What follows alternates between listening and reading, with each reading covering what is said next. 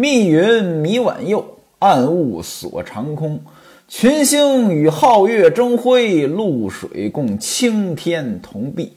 三头古寺，山林中攘攘鸦飞，客奔荒村，驴巷内汪汪犬吠。前文书正说到潘金莲和西门庆二人是久别重逢，不是有那么一句话吗？小别胜新婚。更何况这二位。这种感觉，那肯定是更强烈的了啊！俗话说得好，“乐极生悲”，怎么着？光阴似箭，日月如梭，这武松就要回来了。武松干嘛去了？前文书咱们说过了，知县大人派武松押了一批货物，当然了，这些货物呢，都是好东西，都是知县大人。要到京城去贿赂别人的，让武松呢提前送过去。武松到了东京汴梁，也就是大宋朝的首都，今天的河南开封，见了朱太尉，把知县的书信交给朱太尉，把知县的这批货也交给了朱太尉。在东京汴梁待了几天，那位说了，待几天干什么呀？是不是来京城玩一玩啊？这还真不是，为什么呢？这个知县把书信写给朱太尉，那朱太尉得有个回信呀。所以武松等这几天，其实就是等朱太尉把回信写好。拿到回信之后，武松呢也没有逗留，带着人呢就往山东而来。这就回城了。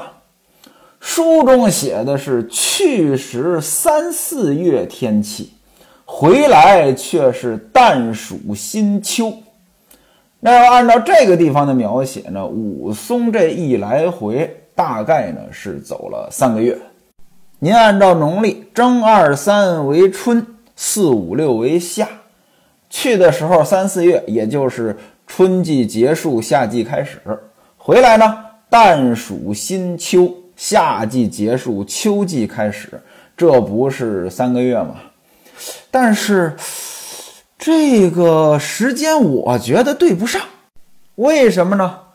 武松在武大家住的时候，潘金莲勾引他，这是什么时候的事儿呢？书中写的很明确，十一月，冬天下着雪。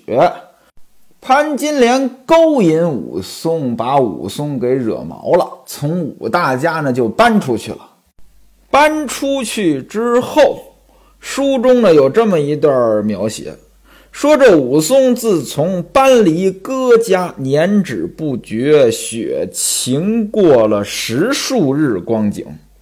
也就是说，武松从武大家搬出去之后，啊，这个雪晴了。十多天，咱们就算他半个月，十一月搬出来，就算十一月底搬出来，你这时候也就是十二月中旬的事情。你就算再往宽了打，那武松也是年根儿底下出发的。这里边说的是三四月才出发，这差着一个季度的误差呢。我看了不止一个版本的《金瓶梅》，这个地方呢都是错的。到底是作者有意为之，还是这地方就是作者写错了呢？这我也不知道。反正呢，作者说是去的时候是三四月，回来的时候旦暑新秋。按照这个时间算，武松去了三个月。武松临走之前和武大说：“短则一个月，多则两三个月。”这其实呢前后是能对照上的，所以我觉得呢可能是作者写错了。那位说了，从山东到河南怎么走了这么久？其实严格来讲，还不是今天的山东到河南啊。哎，咱们一开始说过，清河县在今天呢属于河北省。呃，河北到河南那就更近了，对吧？怎么去了这么久？啊，一方面呢，那个时候交通不便，一帮人呢还带着货物；另外一方面呢，路上雨水连绵，也耽误了一些行程。在路上的时候啊，武松就觉得心神不宁。为什么心神不宁呢？那当然了，咱们用上帝视角来看，咱们知道这是武大出事儿了。那位说了，哥哥出事儿了，弟弟心里有感应吗？这个呢，科学上还未必解释得清楚。这应该叫心灵感应吧？您也不能说这个是迷信啊。他确实有时候有这种心灵感应，只不过呢，可能以现在的科学技术呢，还研究不清楚。您看啊，现在最新的科技呢，有这个量子纠缠，什么意思呢？就是两个很小的粒子，甭管离多远，这个呢，呃，可以同步的啊发生同样的这个反应。您哪位要是看过《三体》，那里边呢就有对量子纠缠的运用。三体人。啊，在这个质子把这质子呢改造成了计算机啊，发射了两颗质子到地球。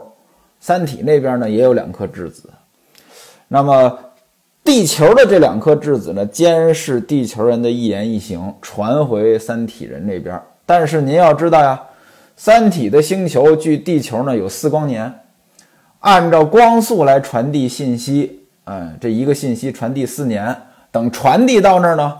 黄瓜菜都凉了，怎么办呢？就用量子纠缠技术啊！地球上的两颗质子，呃，收集到什么信息，有什么反应，就同步给三体那边的两颗质子。这样的话，就实现了超光速的信息传递啊！这个其实不是科幻，这在现实当中是有的啊。那么，这个量子纠缠到底怎么回事？现在还解释不清楚。有人说呢，这是高维空间的一种情况。什么叫高维空间的一种情况？我给您举个例子啊，您比如说啊，呃，咱们就拿地面，呃，作为一种二维空间啊，二维空间上呢有一个二维空间的科学家，他只知道二维空间，不知道三维空间。但咱们是在三维空间，啊，咱们呢站在地面上走路。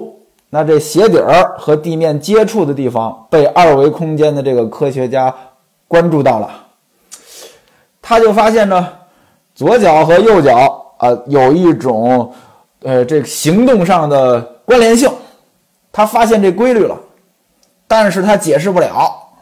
啊，他不知道其实这左脚和右脚在三维空间里属于同一个人。啊，这就是。对于量子纠缠解释的一种假说啊，也许心灵感应啊，它和量子纠缠呢，它有关系吧？啊，这是我瞎说啊。反正武松现在就有心灵感应了，觉得心里边就是不踏实，怎么办呢？那时候你也不能说打个电话、发个微信，这都没有。武松呢，就派了一个土兵。啊，你先回去，你不用跟着我们这个呃部队了，不用跟着大波人马了。你呢，先回去。你回去呢，先告诉知县大人说，我们把任务呢已经完成了。另外呢，你帮我带一封家书给我哥哥，跟我哥哥呢说，我八月准能回来。结果呢，哎，这个动作反而救了潘金莲和西门庆。这土兵回来之后，先见过知县，然后呢，就直接来到了武大家。武大家现在正发生着什么呢？潘金莲和西门庆在里边呢，王婆呢在外边放风。所以您看啊，这个王婆做事情呀，虽然做的事情不是正事儿，但是呢，做事情很周到。我曾经给我们卖保险的人呢直播过一个课程，就是从王婆和薛嫂两个媒人的做事上来看，如果说做一个好的销售，你应该怎么做？王婆就是一个非常优秀的人，嗯，你别说做销售了，做员工这样的人也很厉害，只不过呢没用在正道上。王婆呢正在门口，这个。土兵呢来了之后呢，就要叫门。结果呢，王婆呢就问了，说你找谁？土兵说了，说我是武都头派过来给他哥哥送信的。武都头呢就是武松。王婆呢这脑子转得快，赶紧就说：“哎呀，武大郎不在家，他们家都出去了，干嘛去了呢？上坟去了。您看这瞎话编的啊，这太传神了。我记得呢，小时候听相声，马志明先生有一段呢叫‘夜来麻将声’。”呃，其中呢，一个人背着老婆呢出去，呃，打麻将去了，但是呢，老婆不让他打，怎么办呢？呃，就跟老婆撒谎，说今天晚上呢，单位组织学习文件一百三十二号文件。为什么是一百三十二号呢？一百三十二张麻将牌，这个瞎话编的太传神了。不过呢，王婆这话呢，也就是蒙这个土兵。但凡熟悉武大他们家情况的人，这个瞎话呢，都能被人识破了。怎么呢？武大他们家不住清河县呀，住阳谷县呀。武大是阳谷县混不下去了，来到清河县的。来这儿的时间并不长，谁死了？没人死呀，没人死，给谁上坟啊？总不能去给别人家上坟吧？王婆这谎话呢，她只考虑了一部分因素，什么一部分因素呢？一个呢，武大郎死了，对吧？他说上坟去了，这有点黑色幽默的这个性质。另外一个呢，就是七月份了呀，对吧？武松说八月回来，那这时候是七月份了呀。那七月十五呢，它是鬼节，就是上坟的日子，所以呢。他考虑了时间因素，说了这么个谎话，但谎话终究是谎话，他不可能说编得特别圆。您要仔细推敲，他准是有问题的。就比如说吧，我在吴晓波频道听大白老师那东西情报站，大白老师就说过，说很多人呢对宏观数据呢他有所怀疑，觉得呢这有造假的成分，但事实上呢。这个数据造假，尤其是宏观数据造假是特别难的。为什么呢？你要造假一个数、两个数，你跟其他的数逻辑对不上；你要都造假，这成本太高了，而且太假了，别人看出来了。他举了一个例子，就比如说这个新冠肺炎这个事情啊，这个很多人觉得呢。呃，有某些城市新冠肺炎的这个疫情呢有隐瞒，但事实上呢，这个东西很难。为什么很难呢？您比如说吧，啊，咱们就拿常见的几个数，啊，呃，死了的啊，病死的，重症的啊，呃，阳性的这个病例的确诊的啊，还有一个呢是无症状感染者，就这几个数，你就很难造假，对不对？为什么呢？因为无症状感染者和确诊的、和重症的、和死亡的，它是一个有比例的东西啊。如果说你造假，它很可能这比例就不对了。那位说了，我四个数都造假，我让比例也对，但是这个城市的总人口总是公开数据吧？你感染率又不对了。有时候呢，一些人说数据造假呢，就是唯恐天下不乱。啊，在这儿没事儿找事儿扰乱视听，还有时候呢，他是不明真相，没有仔细了解呃背后的东西呢，他就凭感觉说人家造假。您比如说吧，这无症状感染者，他到底什么叫无症状感染者？那你比如说我新冠阳性，我打个喷嚏，流个鼻涕，啊，嗓子稍微有点疼，这叫不叫无症状感染者？可能很多人觉得呢，这无症状感染者就是什么症状都没有，跟正常人一模一样。但事实上呢，可能在医务工作者的眼里呢，这无症状感染者指的是拍胸片儿，这肺部没有受到伤害，啊，有点头疼脑热的呢可以忍受，这叫无症状感染者。那这个时候呢，就是专业术语和大众认知之间的差异。那您要是对这个数据有怀疑怎么办呢？您先去核实一下到底是怎么回事儿，跟我们卖保险的也一样。哎呀，这个保险它不赔啊，你怎么了？啊，我这保险保意外，我这没想到的是今天早晨我头晕，结果呢看病不赔。事实上，保险说的意外是什么？是外来的伤害。你理解的意外是什么？这个没想到就叫意外。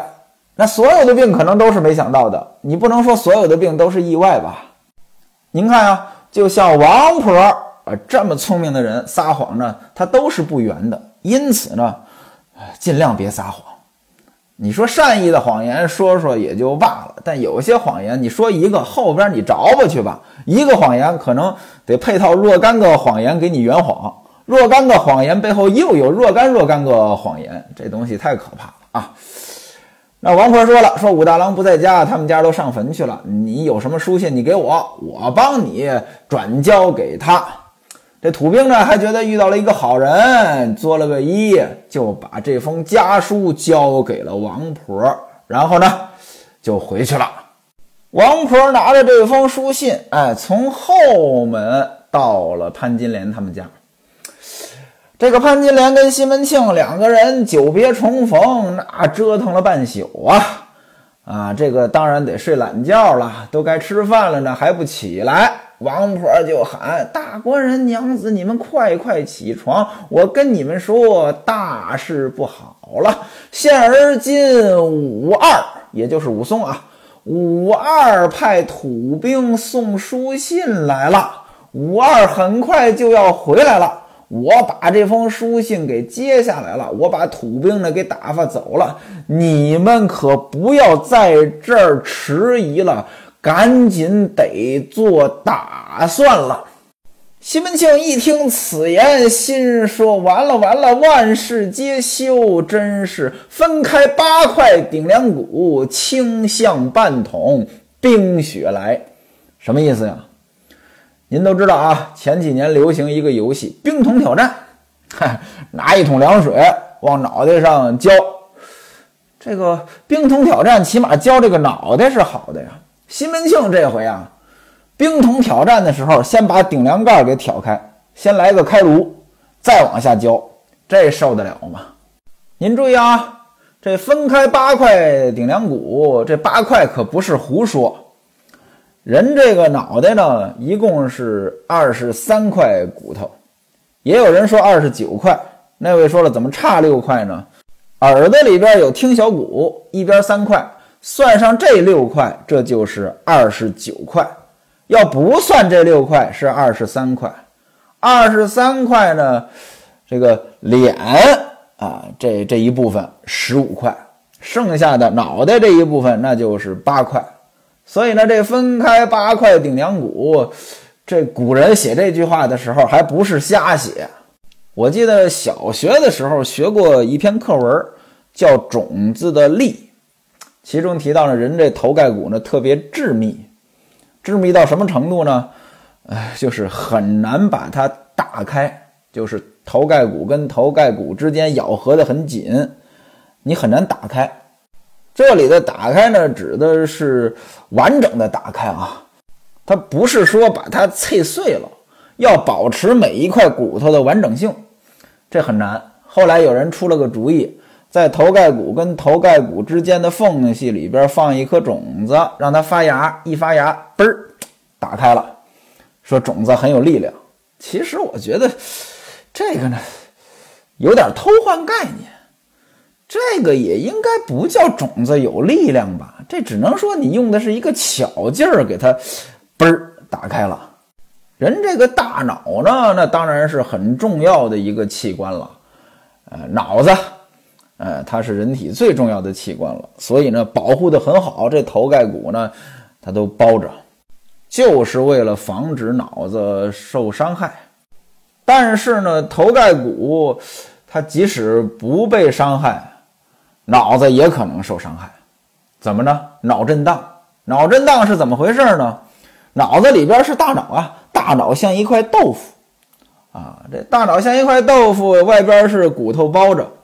如果说脑袋很快的移动，突然间被外力让它停住了，但是脑子在里边呢还有惯性，这惯性呢就让脑子撞到这个呃颅骨上了，一撞有可能严重了就把脑子撞坏了，这就是脑震荡。